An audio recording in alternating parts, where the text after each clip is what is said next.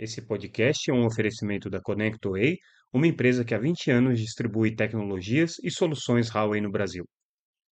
Olá pessoal, tudo bem? Aqui é Samuel Possebon, editor da Teletime. A gente está de volta com mais um Boletim Teletime, o nosso podcast diário com as principais notícias do mercado de telecomunicações. Hoje trazendo o que foi destaque na Teletime nessa quinta-feira, dia 1 de fevereiro de 2024. Vamos começar com um assunto que a gente já tratou bastante essa semana, a gente já vem tratando aí nas últimas semanas, na verdade, que é a questão da usina de salinização que está sendo instalada em Fortaleza, na Praia do Futuro especificamente, e é, os supostos riscos que essa usina pode trazer para a internet brasileira, mais especificamente para a infraestrutura de cabos submarinos e data centers instaladas na mesma localidade, na verdade vizinha, é, do local em que o governo do estado do Ceará, a CAGES, que é a Companhia de Saneamento do Estado do Ceará, pretende instalar essa usina de desalinização. Relembrando rapidamente o caso, é, existe esse projeto que já foi aprovado, o terreno já está comprado, já existe é, a perspectiva de início da construção é, dessa usina que vai ser é, implementada pela CAGES para transformar a água do mar em água potável para a população de Fortaleza, principalmente, o que vai trazer é, imensos benefícios aí para a população. O problema é que a CAGES escolheu um terreno, é, comprou o terreno e fez todo o projeto é, para colocar essa usina de salinização ao lado de onde fica um dos principais parques de data centers e de saídas de cabo submarino do mundo e do Brasil nem se fala. Então, dali partem mais de 14 cabos submarinos, infraestrutura essencial para o funcionamento da internet no Brasil, essencial para as telecomunicações, porque é, foi escolhido a cidade de Fortaleza, especificamente a Praia do Futuro, pelas condições geográficas, é um ponto que fica muito perto da América do Norte, fica mais perto da Europa, claro, com as devidas é, é, ressalvas aí com relação à distância, mas é muito mais próximo você partir um cabo submarino de Fortaleza do que de São Paulo ou do Rio de Janeiro. Então, ali é o ponto de chegada e saída é, dessa infraestrutura, que é uma infraestrutura essencial para a internet, e ó, os data centers são colocados ali ao lado justamente pela facilidade de ter essa conexão direta com os cabos submarinos. Pois bem, ficou criado um impasse entre o planejamento da CAGES e do governo do estado do Ceará de construir essa usina, que é um projeto legítimo e importante para a população cearense, e o risco que isso colocaria para o sistema de telecomunicações. Mais do que isso, uma usina de salinização ao lado dessas empresas que hoje é, têm essa infraestrutura de data center e essa infraestrutura de cabos submarinos pode fazer com que essas empresas não mais consigam as certificações necessárias para operar em determinados níveis de confiabilidade, o que obviamente desvaloriza o negócio dessas empresas também, né? E cria dificuldades para atração de investimentos, para atração é, de usuários dessa infraestrutura, é, para instalação de outros data centers e tudo mais. Desde o ano passado essa polêmica está colocada, o governo do estado do Ceará se manifestando, é, a CAGES se manifestando em defesa da usina, a Anatel e o Ministério das Comunicações ao lado do setor de telecomunicações é, alertando para os riscos e fazendo uma sinalização para todas as autoridades competentes sobre os riscos que estão colocados com isso. É, e aí hoje a gente teve uma manifestação do Comitê Gestor da Internet, que é um órgão que não tem nenhum poder deliberativo sobre questões de internet, mas pela tradição, pela importância que tem e pelo arcabouço normativo brasileiro, ele tem poder de voz sobre é, as questões relacionadas à internet é, no Brasil. É muito respeitado, porque ali participa a comunidade acadêmica, científica, é, a sociedade civil não empresarial, a sociedade civil empresarial e, sobretudo, o governo. Né? O governo tem maioria hoje dentro do Comitê Gestor da Internet.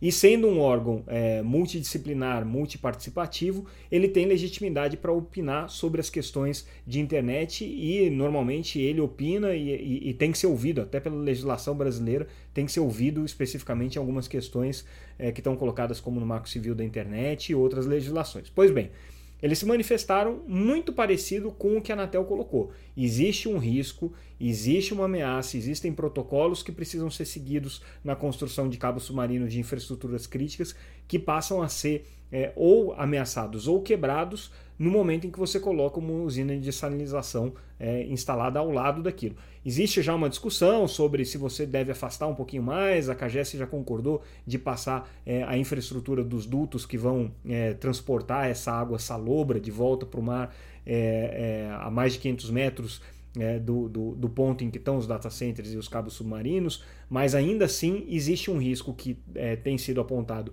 pela Anatel, pelo Ministério das Comunicações e agora também pelo CGI, e o que se pede é sensibilidade do governo do estado de rever o projeto.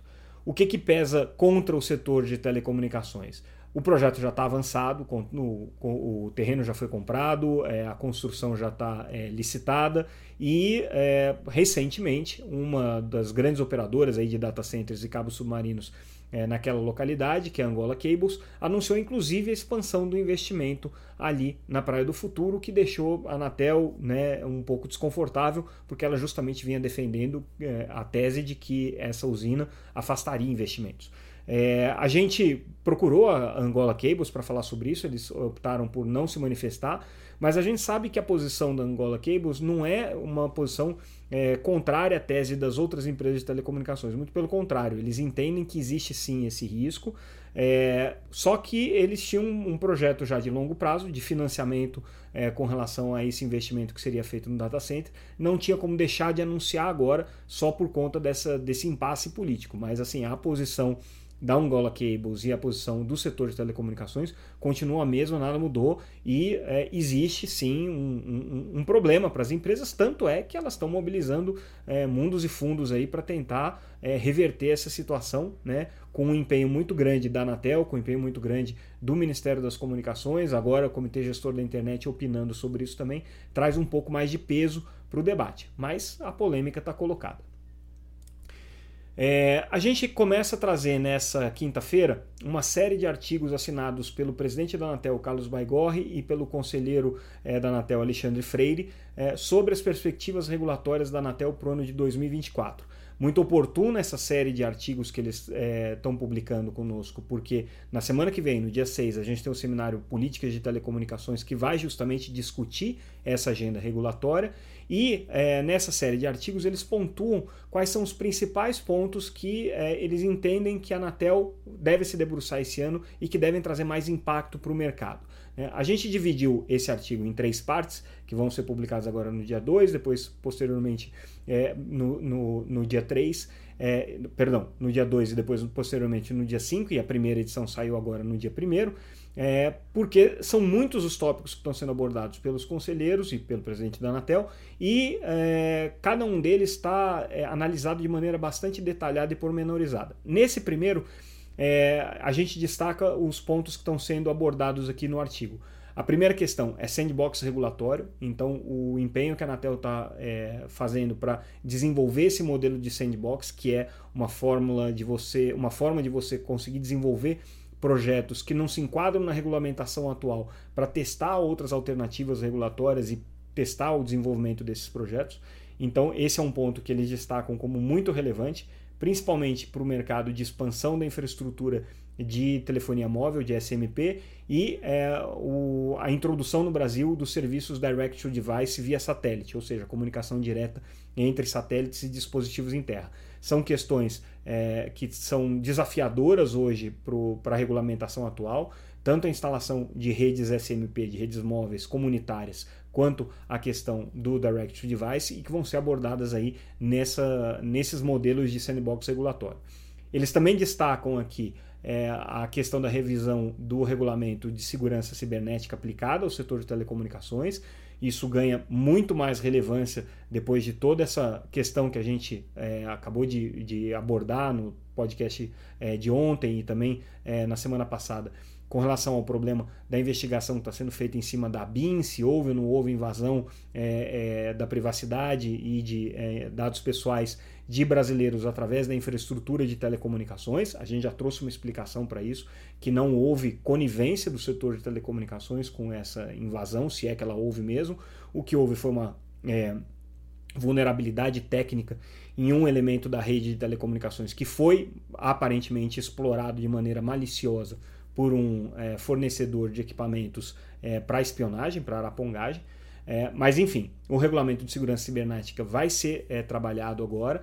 A gente lembra que o conselheiro Alexandre Freire, que está relatando essa matéria, já pediu estudos para a Anatel especificamente sobre é, as questões relacionadas à aplicação de cloud computing, inteligência artificial né, e outros aspectos que podem ter é, implicação aqui para a regulamentação de segurança cibernética, cibernética. Então, esse é um ponto muito relevante.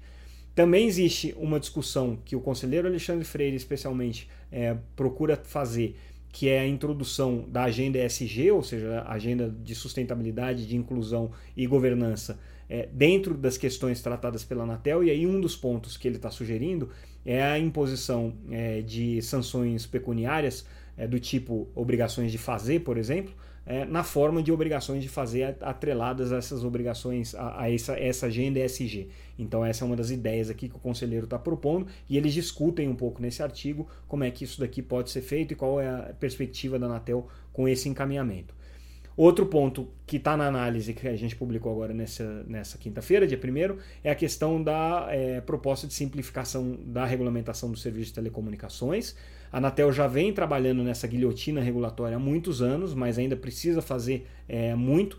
Ontem, por exemplo, a gente trouxe a notícia da consulta pública para simplificação do ambiente da telefonia fixa do STFC principalmente é, olhando aí já é, com a perspectiva do que, que vai acontecer com o final da concessão em 2025, mas outros serviços também precisam ser desregulamentados. Aqui a gente destaca é, o SEAC, né, a TV por assinatura tradicional, que tem questões aí bastante complicadas do ponto de vista de competição, é, e outros serviços que hoje estão é, é, anacrônicos do ponto de vista de regulamentação e que precisariam dessa revisão, como o próprio serviço de telefonia fixa. E por fim, Nessa primeira parte do artigo, eles é, comentam também como é que fica a questão da aprovação do novo Regulamento Geral de Direitos do Consumidor, do RGC, que deve ter aí uma, uma, uma, uma série de desdobramentos né, importantes aí para o setor de telecomunicações.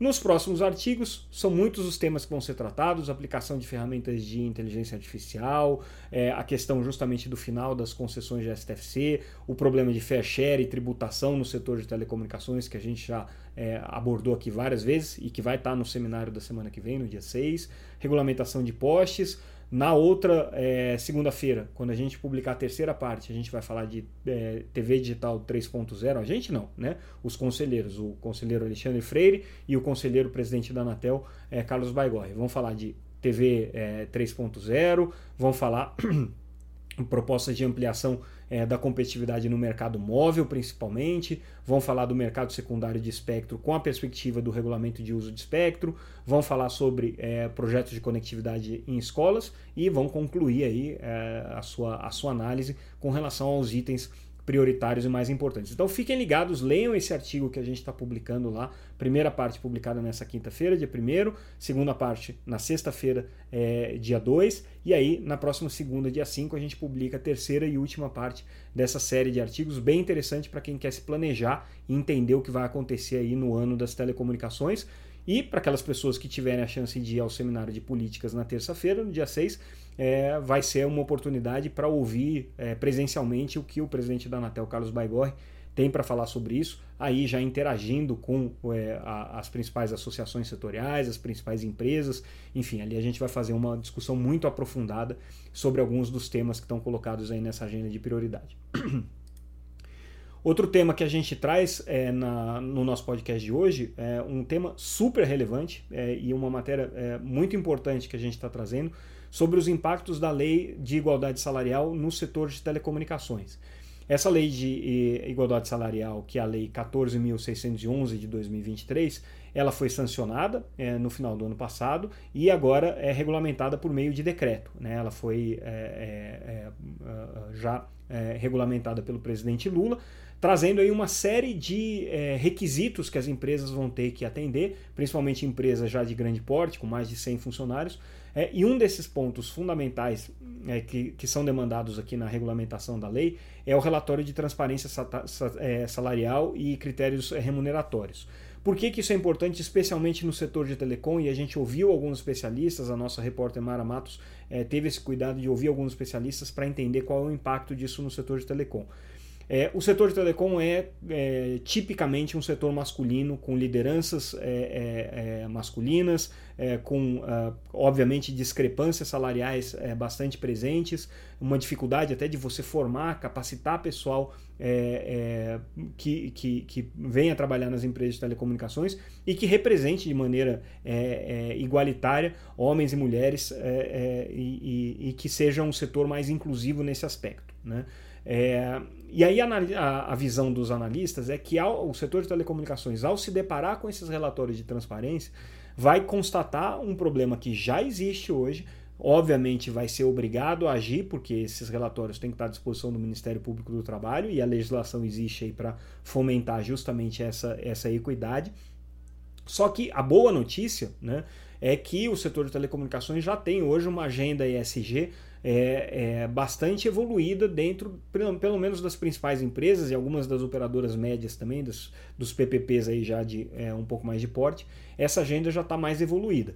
O que significa que para essas áreas das empresas que estão atuando né, com o esforço de introduzir a cultura ESG dentro das empresas e de mudar algumas coisas, você ter o reforço de uma legislação né, e, o, e o, a necessidade de cumprir essa legislação é, obviamente, uma, uma forma aí de você impulsionar essa agenda dentro das empresas, porque né, agora existe uma obrigação legal que precisa ser é, obedecida. Então, é, somando isso, mais o que a Anatel pretende fazer de trazer a agenda SG para dentro da regulamentação. O conselheiro Alexandre já tinha proposto é, e vai introduzir nos seus, nos seus processos em que ele está relatando né, que é, o, argumentos relacionados às metas é, dos objetivos da ONU, né, dos objetivos de desenvolvimento da ONU, sejam considerados como parâmetros argumentativos nos processos que estão sendo conduzidos pelo gabinete do conselheiro Alexandre, mas que eventualmente pode transbordar para todas as outras áreas da Anatel.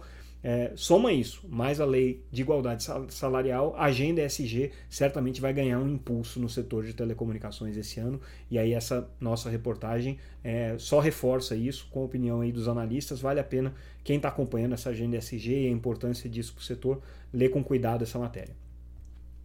É, a gente lembra também é, no, no nosso boletim de hoje é, a, o papel agora que o G20 está tendo, uh, o Brasil está tendo dentro do G20 no debate sobre a agenda da economia digital. O Brasil está liderando esse debate aqui dentro do, do G20. É, e esse foi um tema que foi é, tratado né, na, na, na, reunião que aconteceu é, agora nessa, nessa semana com relação ao tema é, de, de economia digital dentro desse contexto do G20.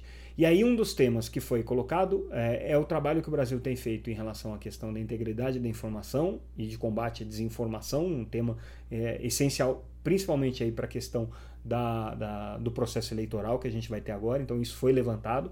É, o trabalho que já está começando a ser discutido no Brasil, no Congresso, de regulamentação, né, de uma legislação mais ampla para a inteligência artificial. Então, esse é um ponto aqui que o Brasil tem, tem dado destaque. Né? É, e um outro tem, tema importante que está sendo levantado é a importância, dentro, dentro, desse, dentro desse contexto né, da, da economia digital, é o papel que a conectividade tem e as políticas públicas de fomento aí da conectividade. Também um tema aqui importante que o Brasil levou é, para essa preparatória aqui da, da, da do G20.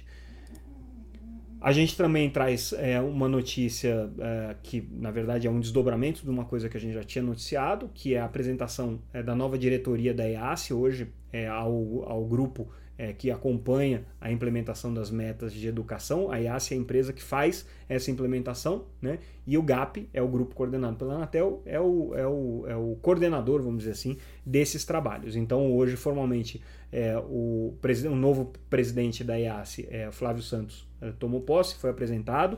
É, também o, o CFO é, da empresa, é, que vai cuidar da, da, de aspectos financeiros, né, também participou dessa reunião. Então, o Carlos Saldanha, que ocupava essa função de diretor financeiro na IAD, agora passa a, a atuar na, na, na.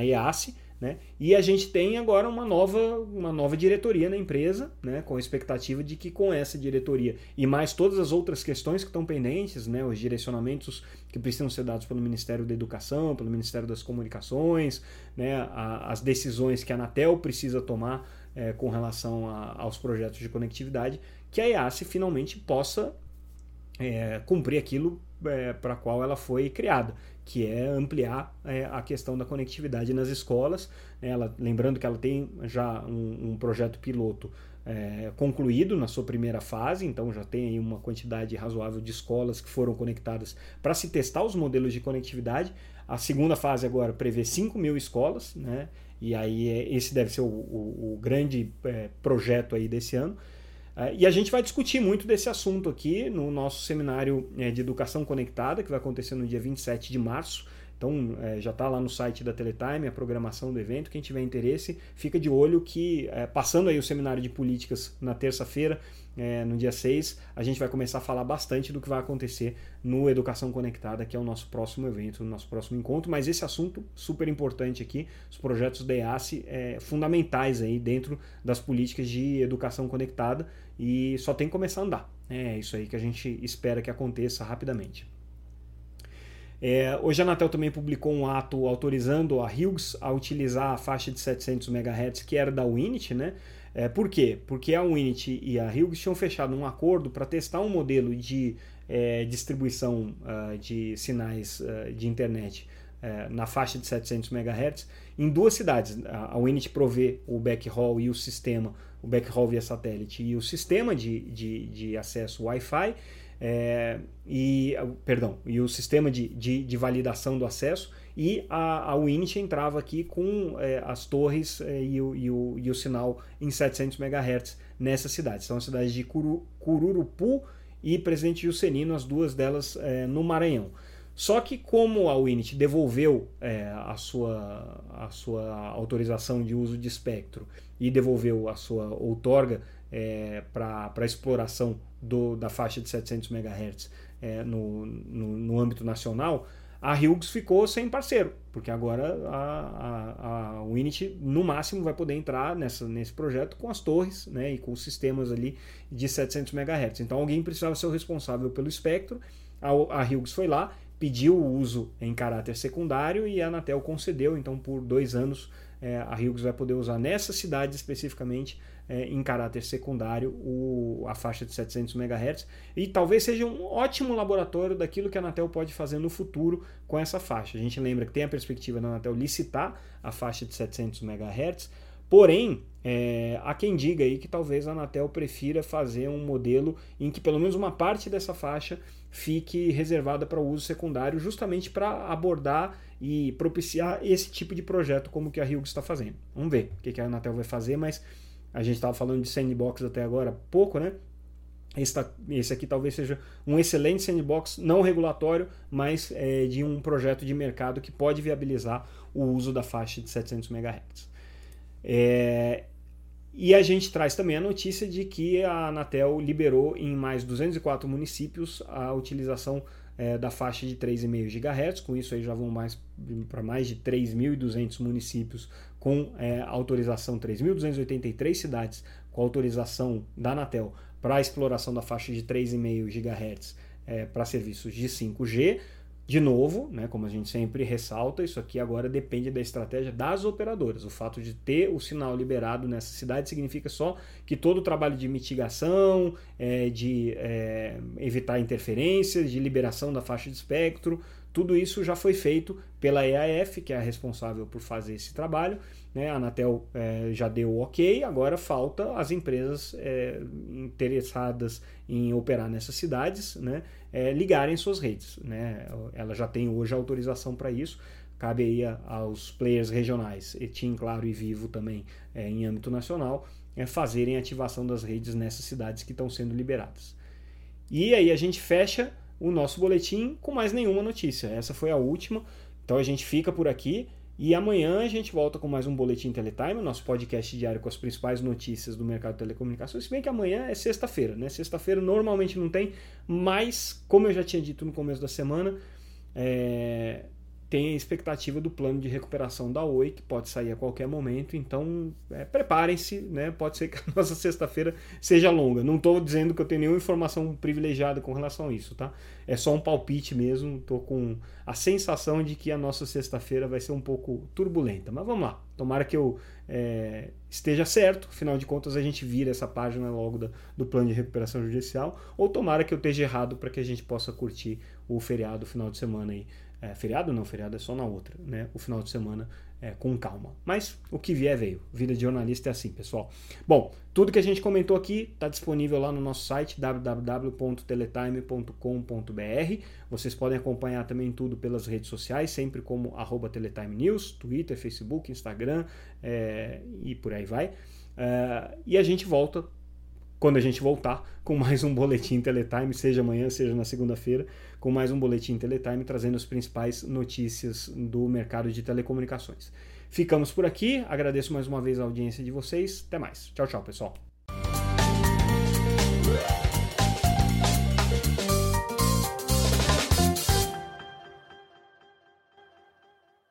Esse podcast é um oferecimento da ConnectWay, uma empresa que há 20 anos distribui tecnologias e soluções Huawei no Brasil.